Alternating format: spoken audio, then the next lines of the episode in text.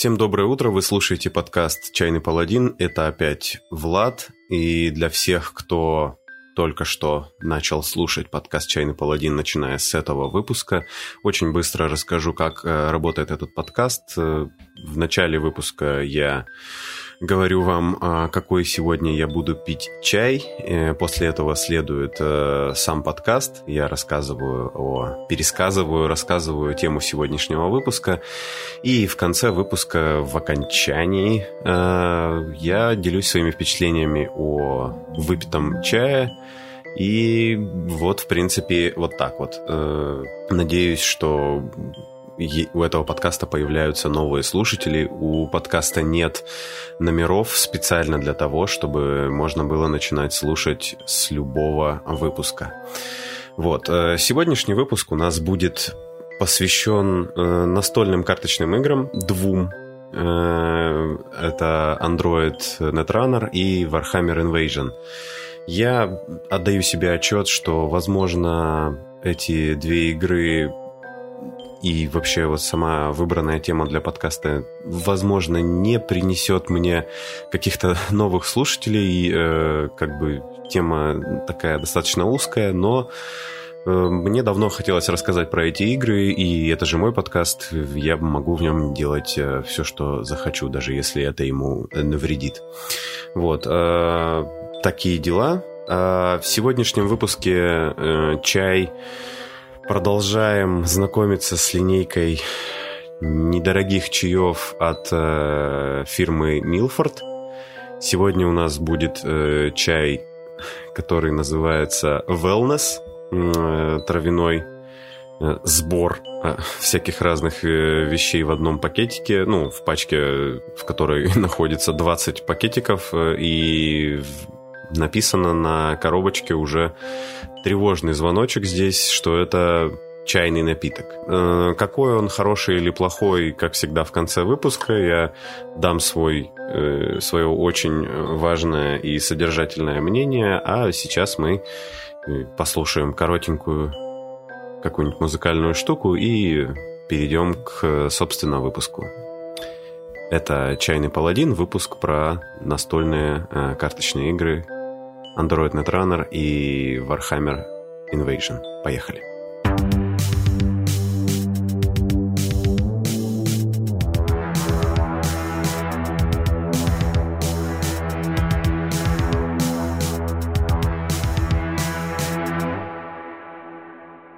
Все люди, которые играют на столе во всякие разные игры, слышали про Magic the Gathering. Думаю, совокупно количество людей, которые просто слышали про Magic the Gathering, больше, чем общее количество людей, которые на регулярной основе бросают кубики и двигают человечков. Собирание разноцветных календариков даже в какой-то момент чуть-чуть не затронуло меня, но бог уберег, и вместо куч картона я начал собирать горы пластмассы. Хорошо это или плохо, я сейчас спекулировать не буду. Так или иначе, поиграть в, жив, в красивые карточки рано или поздно хочется любому хорошо развитому человеку, а вот вкладываться в Magic the Gathering хочется не каждому. Причины довольно очевидны. Любой, кто начинал или хотел начать, их знает. Вам всегда нужно больше карточек, и их постоянно нужно покупать. Понятное дело, что игрокам солдатиков тоже постоянно нужно больше солдатиков, и тоже нужно их покупать, а если вы играете, например, в Warhammer, то с выходом новых редакций и кодексов половина ваших солдатиков тоже становится не нужна совсем как в магии. Но тут у вас хотя бы остаются любовно вами покрашенные красивые дурачки, и вы можете их потом показывать на конкурсах самодеятельности для одиноких 30-летних людей. А из карточек вы можете сделать разве что большой картонный куб, который не знаю, кому можно показать. Потом сам формат магии, когда новые карточки ты покупаешь в запечатанных непрозрачных пакетиках и покупаешь ты, по сути, кота в мешке или не знаю что. Так как я не играл в магию, я сейчас не могу придумать нормальную шутку про то, что ты покупаешь в мешке. Типа какого-то ненужного монстра в мешке ты покупаешь. В варгеймах часто приходится покупать нужные миниатюры за много денег, потому что они тебе нужны, а не потому что они тебе нравятся, но ты хотя бы знаешь, что ты покупаешь и зачем. Ладно, ты не всегда знаешь зачем, иногда ты просто покупаешь. Я сейчас не призываю фанатов магии срочно переходить с картона на пластик, и уж тем более не хочу провоцировать здесь большой спор на тему того, что лучше. Вместо этого я надену воображаемую шляпу Федора и просто скажу задумчивым голосом. Каждый выбирает свой яд сам. Но поиграть э, в красивые карточки все равно хочется. Но немного колется из-за цены и боязни того, что ты придешь играть со своей колодой в клуб, а богатые МТГшники тебя засмеют, и ты начнешь записывать подкасты. Поэтому хитрые дяди из Америки придумали решение. Называется оно «Живые карточные игры». Они как бы коллекционные, то есть ты по-прежнему можешь коллекционировать картон, но теперь ты точно знаешь, какой картон тебе нужно купить и покупаешь его. Или, если не знаешь, какой нужно купить, покупаешь просто весь. Так тоже можно, в отличие от магии. Итак, в живой карточной игре сначала вы покупаете стартовый набор. Это такая довольно тяжелая картонная коробка, в которой есть все, чтобы в игру можно было начинать вдвоем. К слову, почти все живые карточные игры играются вдвоем. И уж точно все две живые карточные игры, в которые мне доводилось играть, играются вдвоем. В коробку также входят, э, как правило, все необходимые игровые элементы, жетоны, кубики, книжка правил, ну, понятно. И на этом всегда можно остановиться. Вы можете купить коробку на двух игроков и замечательно играть в нее с другом или подругой раз в месяц, пока не купите себе новую настолку, а потом раз в полгода, а потом раз в год на грустные праздники, когда тебе приходит в гости всего один человек. Но если вам хочется большего, всегда можно купить расширения, которые продаются в красивых маленьких коробочках, и в отличие от коллекционных карточных игр, вы всегда будете знать, что покупаете. Можно пойти еще дальше, купить все дополнения, которые вам нужны, собрать колоду-убийцу и пойти напинать всех на каком-нибудь местном турнире. Но, скорее всего, нет. Сегодня мы поговорим про две живые карточные игры, которые у меня есть, и обе из них мертвы. То есть новых карточек к ним уже никогда не выйдет. Не то чтобы у меня были все карточки или мне нужны все эти карточки. На самом деле это всего лишь значит, что по этим играм, скорее всего, уже не будут проводить турниры в игровых клубах, да и то не факт. Насколько я знаю, у второй игры, о которой мы сегодня будем говорить, это Android Netrunner, большое комьюнити, и мне кажется, турниры по ней все равно проводятся, несмотря на то, что она мертва уже вроде бы как целый год. Однако, если вы живете в городе Сургут, Ханты-Мансийский автономный округ, населения 300 тысяч человек, то турниров по этим играм вы, скорее всего, никогда не видели, и не увидите уже. В общем, давайте перейдем, собственно, к играм.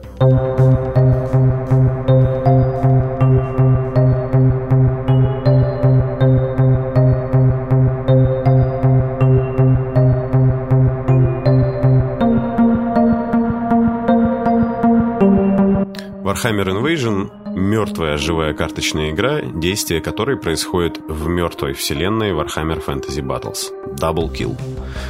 Про то, почему Warhammer Fantasy Battles мертва, наверное, в будущих выпусках «Чайного паладина». Не переключайтесь. В этой игре мы в роли одной из рас людей, которые здесь называются Империей, орков, гномов или сил хаоса, это такие десметал викинги, будем пытаться поджечь столицу королевства нашего оппонента. У каждого игрока есть большая красивая картонка, которая обозначает его столицу, и она всегда лежит перед ним. На этой картонке есть три зоны, в которые вы можете выкладывать карты со своей руки.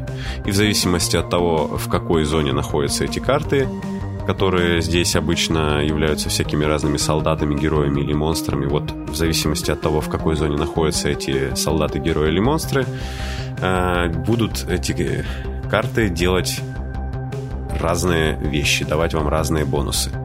Например, э, зона королевства приносит вам ресурсы, которые обозначаются здесь в виде бочонков э, с золотом. Видимо, здесь принято хранить золото в бочках.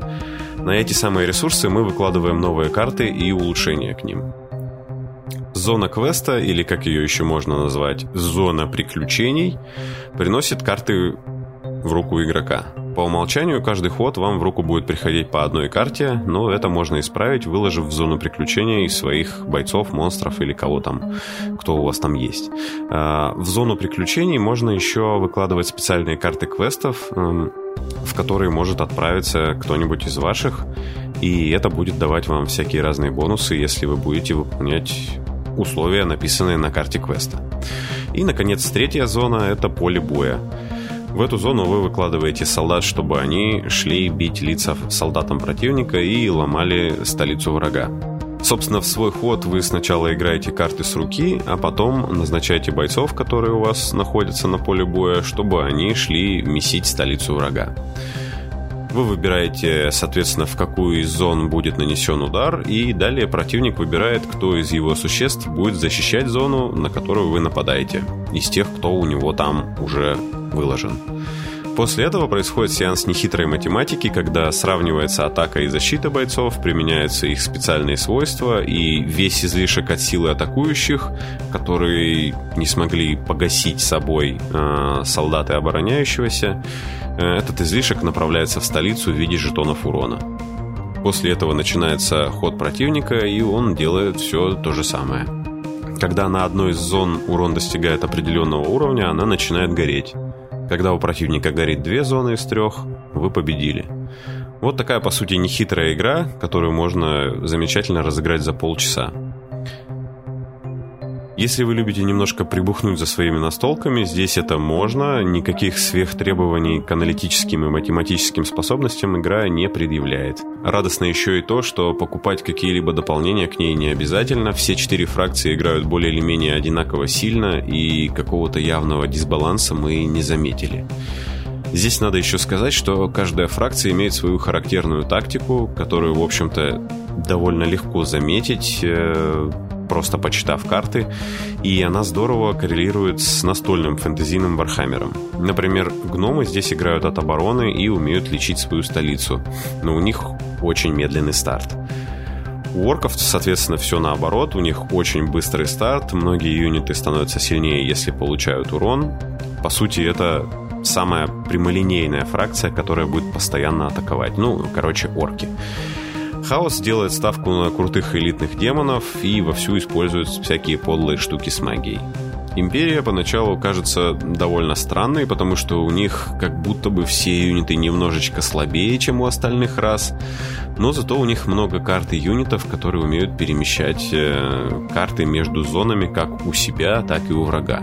Например, можно переместить самых крутых ребят э, врага из зоны королевства в зону приключений, и оппонент будет сидеть с огромной кучей карт в руке, но без ресурсов.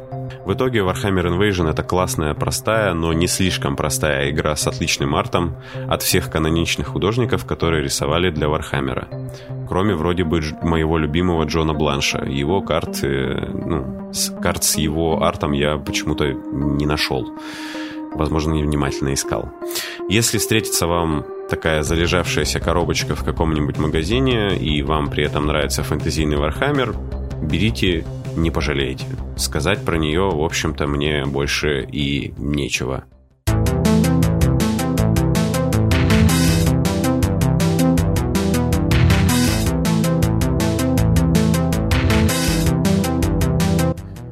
Android Netrunner – качестве эпиграфа здесь могла быть шутка про то, что небо в порту было цвета телеэкрана, включенного на мертвый канал, но, как вы заметили, написание шуток мне дается гораздо хуже, чем их монотонное зачитывание, поэтому шутки не будет.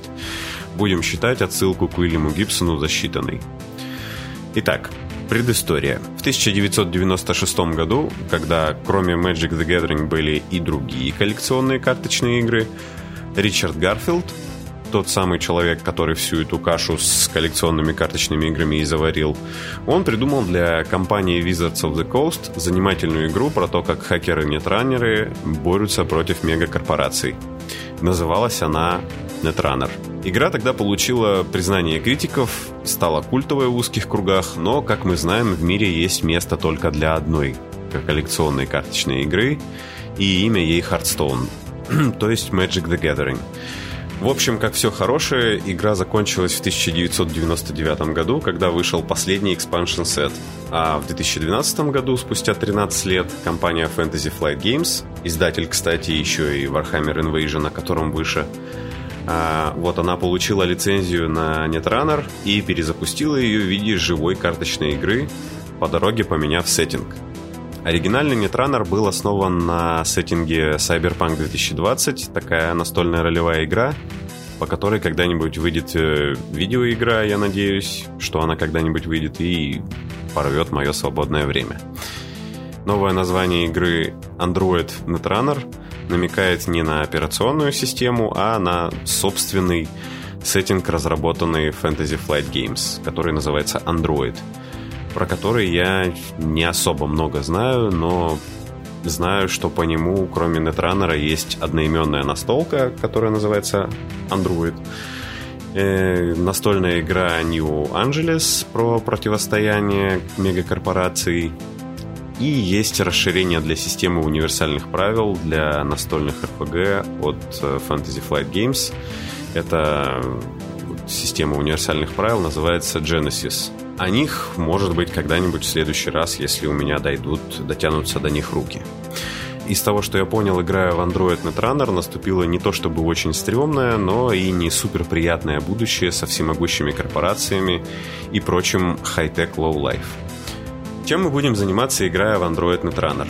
Один игрок становится менеджером мегакорпорации, и он будет мутить темные корпоративные делишки. Его главной задачей будет завершить так называемые адженды, или агенды, или повестки, по-русски, наверное, можно сказать. Это такие большие проекты, которые любая уважающая себя корпорация зла делает э, втихую, чтобы никто не узнал. Ну, например, открыть огромный целлюлозный завод на Байкале, придумать ипотеку версия 2.0 или запустить новое реалити-шоу прямо в мозг обывателям, который заставляет их покупать очень много чипсов. Это я в целом немного преувеличиваю, на самом деле там часто стандартные исследовательские проекты, ну, с поправкой на будущее, типа новые модели биоробота или просто какие-нибудь мега хитрые финансовые схемы.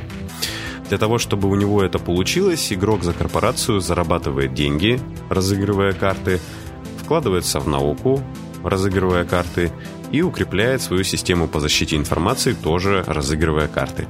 Система защиты информации нужна для того, чтобы защитить э, информацию, ну, и в том числе и эти самые адженды, агенды от второго игрока, который играет за раннера – Раннеры — это такие мега-хакеры, которым нужно добраться до этих самых агент и спереть их у корпорации.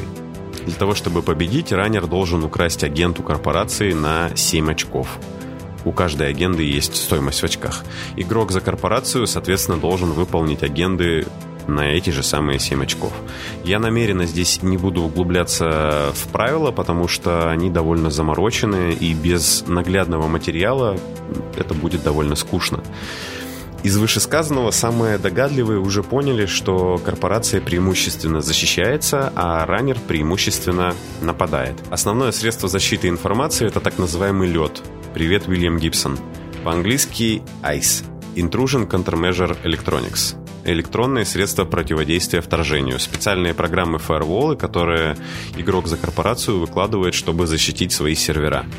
Основное средство нападения раннера — это ледорубы-айсбрейкеры, специальные программы, которые позволяют ломать лед и залезать в теплые сервера корпорации. Главная механика игры — это те самые раны, то есть набеги на сервера корпорации. Раннер выбирает сервер корпорации, который он будет шатать, и начинает пробираться сквозь заботливо выставленный лед. Когда корпорация ставит лед для защиты сервера, она делает это не тратя свои ресурсы, и вместо этого тратятся только клики. Так здесь называются действия. А у корпорации кликов 3, у раннера 4. И карты льда кладутся корпорации в закрытую.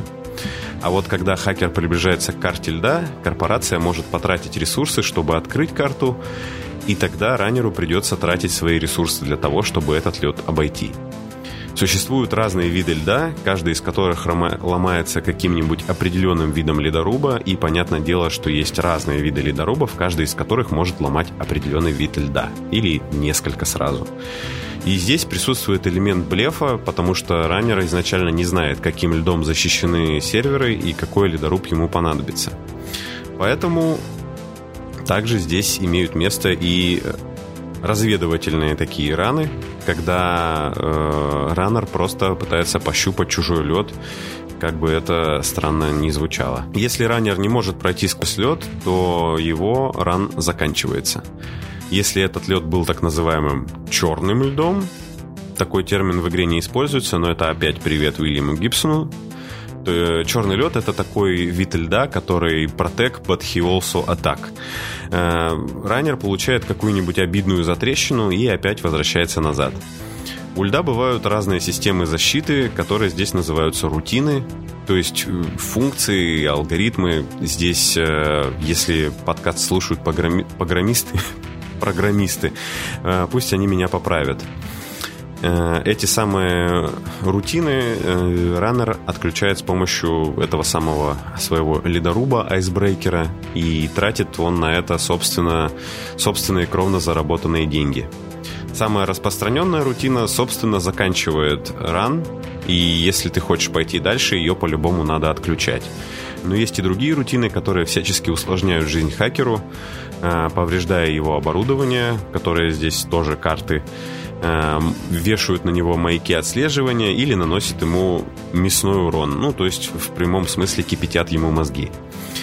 Э, игроку-раннеру нужно принимать решение, какие рутины нужно отключать обязательно, а какие он может э, потерпеть ведь на это тратятся драгоценные ресурсы, которых ему всегда не хватает. Корпорация же должна построить систему защиты эффективную ровно настолько, чтобы хакер не смог украсть или сломать что-то важное, и при этом оставить себе ресурсы и время, чтобы выполнять злые корпоративные дела. Блеф со стороны корпорации заключается не только в том, чтобы выкладывать лед в закрытую, заставляя раннера его каждый раз аккуратно щупать, но и в том, э, на каких серверах размещать свои агенды и прочие ценности, там, активы, ну, в общем, вот эти все корпоративные вещи.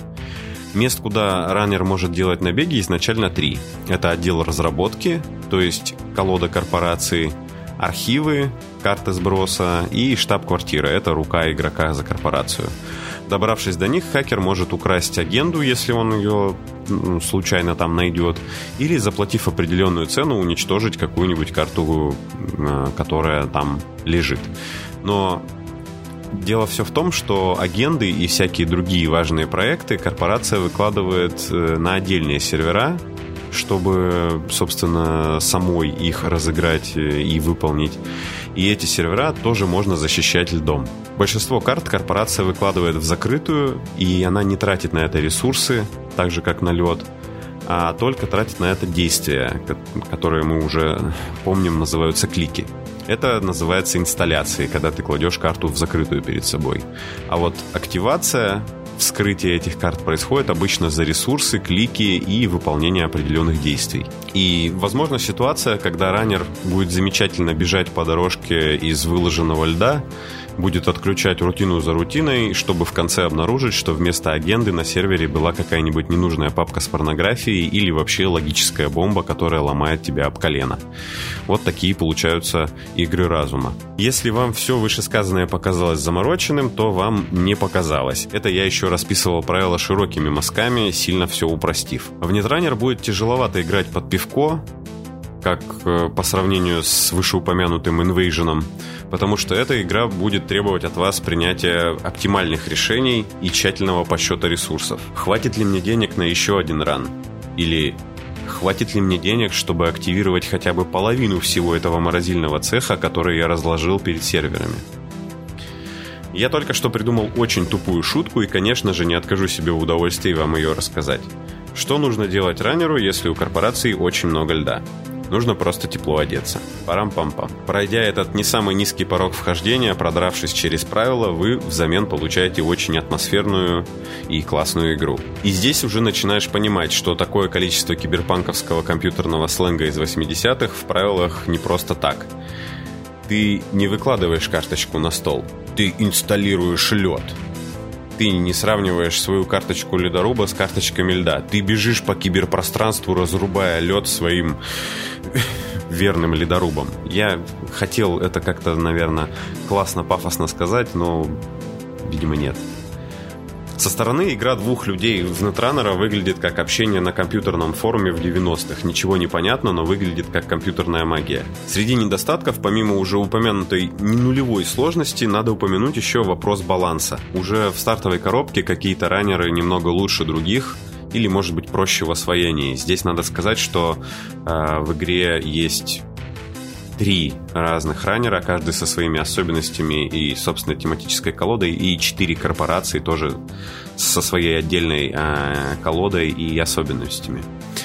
Вот э, говоря про раннеров, э, например, парнишкой, который специализируется на вирусах, играть, прямо скажем, сложновато. Корпорации в стартовом наборе сбалансированы как будто бы получше. Ну а если вы пойдете в интернет, в тематические обсуждения, там вообще можете столкнуться с категоричными заявлениями на тему того, что корпорации играть сильно труднее, или наоборот, раннерам играть труднее, или что половина карт не нужна, а другая половина карт дисбалансная и поломная. И, возможно, все эти проблемы актуальны для турнирных игроков, но игра-то мертвая, и официальных турниров по ней уже не будет. Короче, к Кентату вы прислушиваетесь, но думайте сами всегда. Это мой вам очень важный совет. Второй минус, э, собственно, в том, что игра больше не поддерживается и не выпускается, а значит найти физическую копию стартового набора и дополнительных карт может быть сложновато. Вам придется сходить на интернет-аукционы или пошастать по настольным барахолкам, по разговаривать с людьми, что для людей, которые играют на столке, иногда бывает сложно. В общем, Ситуация, конечно, очень прискорбная, но тут ничего не поделать. Если у вас есть возможность купить или у вас есть сверстанные PDF-ки карт, найденные в интернете, и вы можете их распечатать, я думаю, игру определенно точно стоит попробовать.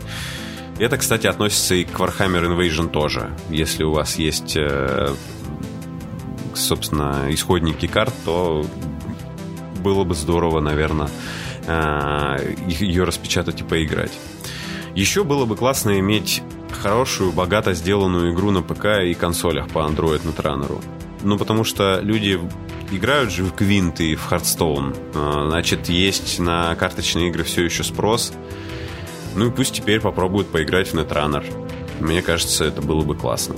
Если этот подкаст слушает какой-нибудь разработчик, и он не знает, какую бы ему игру сделать по лицензии, то вот если вы меня слышите, я хочу, чтобы вы мне сделали игру «Суть такова». Ну и на этих словах мы переходим к вашей любимой рубрике по оцениванию чая.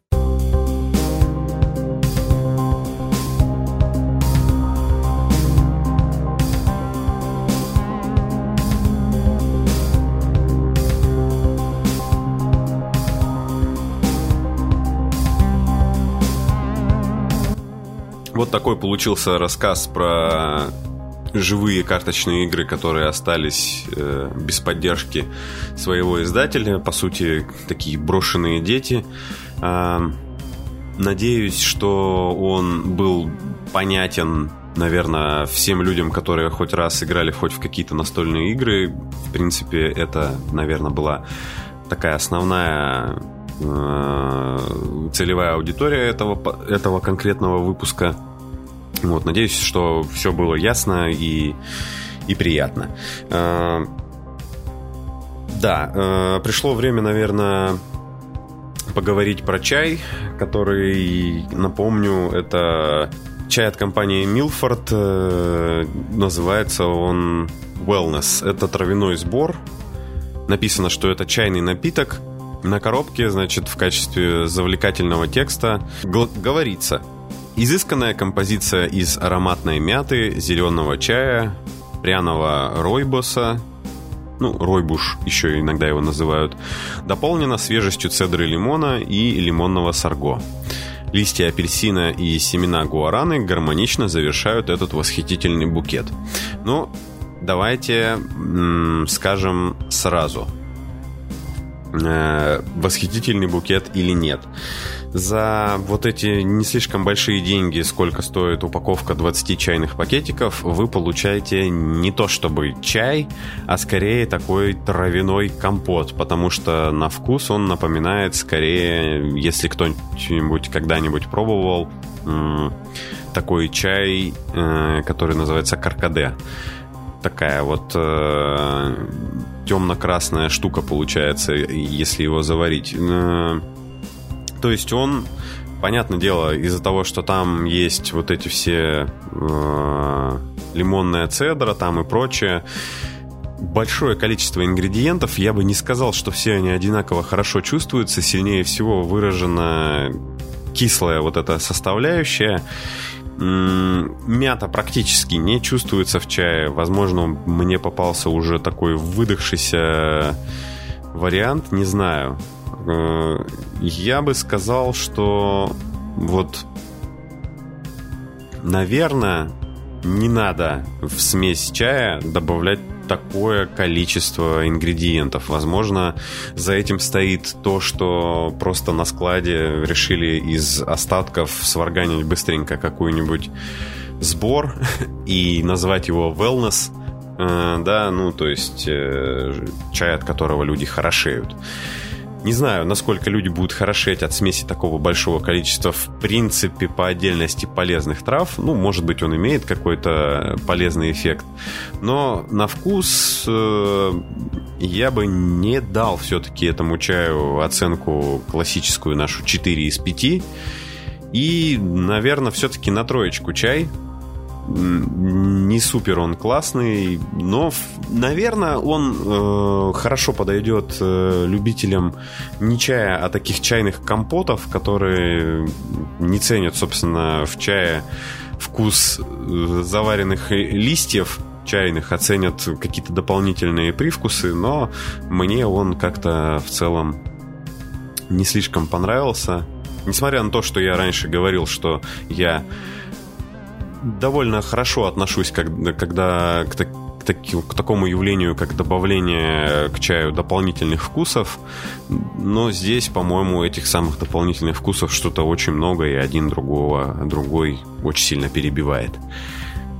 Вот э, такое мое мнение про wellness и вот эту смесь.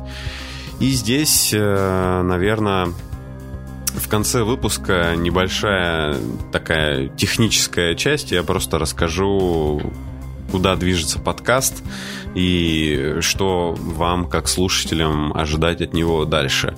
А, в последнее время у меня сильно замедлился темп производства новых выпусков. А, кто следит за подкастом с самого начала его появления в декабре 2018 года, он знает, что Тогда, э, когда он только появился, я делал выпуски каждую неделю.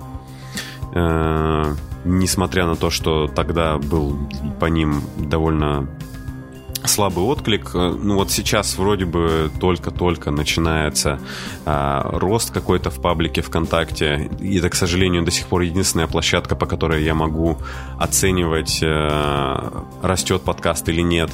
А, потому что собственно, статистика, которую мне дает RSS-лента, э, она, ну, странная. Я не умею, короче, эту статистику читать и навыками дата-майнинга не обладаю. Эм, что я хотел сказать? Замедление носит чисто человеческий характер. Дело в том, что вот э, весна э, у меня каждый год совпадает с большим количеством работы на моей работе основной, и мне я очень часто прихожу с нее уставший. И я пытаюсь э, выделять какие-то дополнительные временные ресурсы э, на этот подкаст, но не всегда получается. Я начинаю давать обещания, что подкаст выйдет на этой неделе, он потом не выходит. Э, я обещаю вот прямо сейчас, что в будущем я воздержусь от обещаний и буду говорить о планах. Теперь это называется не обещания, а это называются планы. Вот. Э, подкаст продолжит выходить. Насколько он будет выходить каждую неделю, я пока не знаю. Я буду стараться, чтобы это было так. Но очень часто это зависит не только от меня. Вот. А, спасибо, что терпите такой э, нерегулярный э, формат выхода. Надеюсь, что вы здесь, потому что вам действительно нравится то, что я делаю. А иначе я не знаю, зачем вы здесь. Очень вам за это благодарен. Э, буду рад э, получить Э, новые комментарии о, о подкасте и вообще о чем угодно. С радостью пообщался бы с вами э, в группе ВКонтакте. Так что пишите, не стесняйтесь. Я, в общем-то, всегда открыт к диалогу. Только не пишите, наверное, очень тупые комментарии. Хотя нет, можете писать любые комментарии, потому что, как бы, да, это э, вещь достаточно субъективная. Я здесь э, уже в конце выпуска много наговорил, и, наверное, пришло время закругляться. С вами был э, Чайный Паладин. Меня, как всегда, зовут Влад. Мне 28 лет. Увидимся в следующий раз. Пока.